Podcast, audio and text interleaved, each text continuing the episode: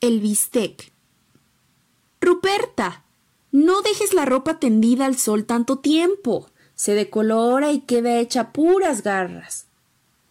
No olvides picar bien las calabacitas y ponerle su epazote. Compra en la farmacia mi medicina para los nervios. Lava el patio con jabón y escobeta para despercudirlo. Que la sopa quede sabrosa. Corre por los niños a la escuela. Abre la puerta. El señor viene tropezándose como acostumbra. Y Ruperta todo decía así. Volaba por la casa, dejaba pulcros los rincones, limpiaba de rodillas pisos, sacudía hasta marcos y espejos, demostraba su eficacia inigualable y arreglaba los problemas de su patrona, que era una verdadera generala, disciplinando sin tregua ni cuartel. A veces quedaba pasmada ante la autonomía de su propia voz tarabilluda, que no paraba de mandar convertida en un tic nervioso. A ella misma le resultaba inexplicable el aguante y la fidelidad perruna que Ruperta le había demostrado durante diez años.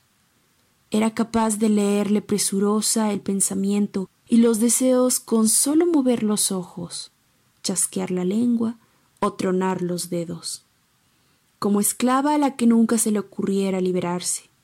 Sumisa y reidora decía Lo que usted disponga, niña.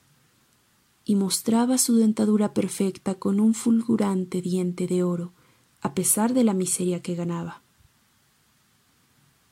Las amigas de Lucrecia lo comentaban perplejas mientras padecían contingencias domésticas, y en la más absoluta desesperación pegaban a las ventanas cartulinas de consabido letrero se solicita sirvienta y lo quitaban arrugado y amarillento sin que nadie ocupara el empleo.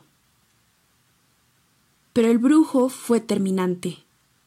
Si usted quiere recuperar a su marido, que deje de emborracharse y de ser mujeriego y parrandero, si quiere que se engríe con usted otra vez, ese es el único remedio. No existe ningún otro que yo le garantice.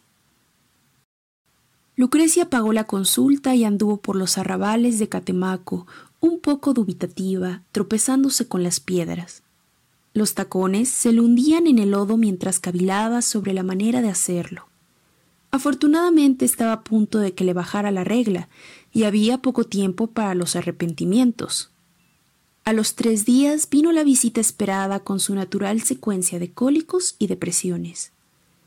Lucrecia sacó fuerzas de flaquezas y se dispuso a no echar el consejo en saco roto. Fue a la carnicería para elegir una suculenta chuleta gorda y jugosa.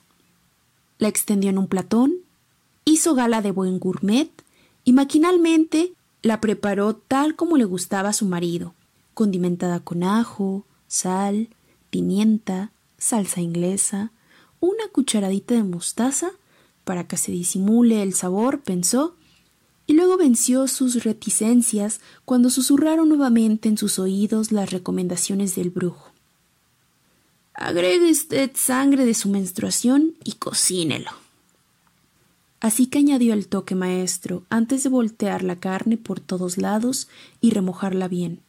La puso en el refrigerador y esperó jubilosa la hora de la cena. El marido llegó jetón y medio borracho. Ella respiró hondo pidiéndoles a sus ángeles custodios que le dieran paciencia.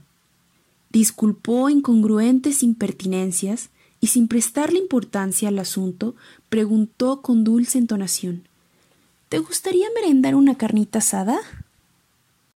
La respuesta fue una especie de gruñido y un movimiento soez, para endilgarse la servilleta al cuello.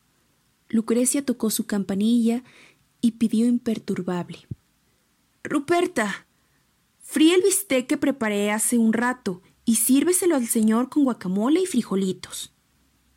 Ruperta miró al vacío, retorció la punta del mandil y repuso ¿No querrá el señor unos chilaquiles?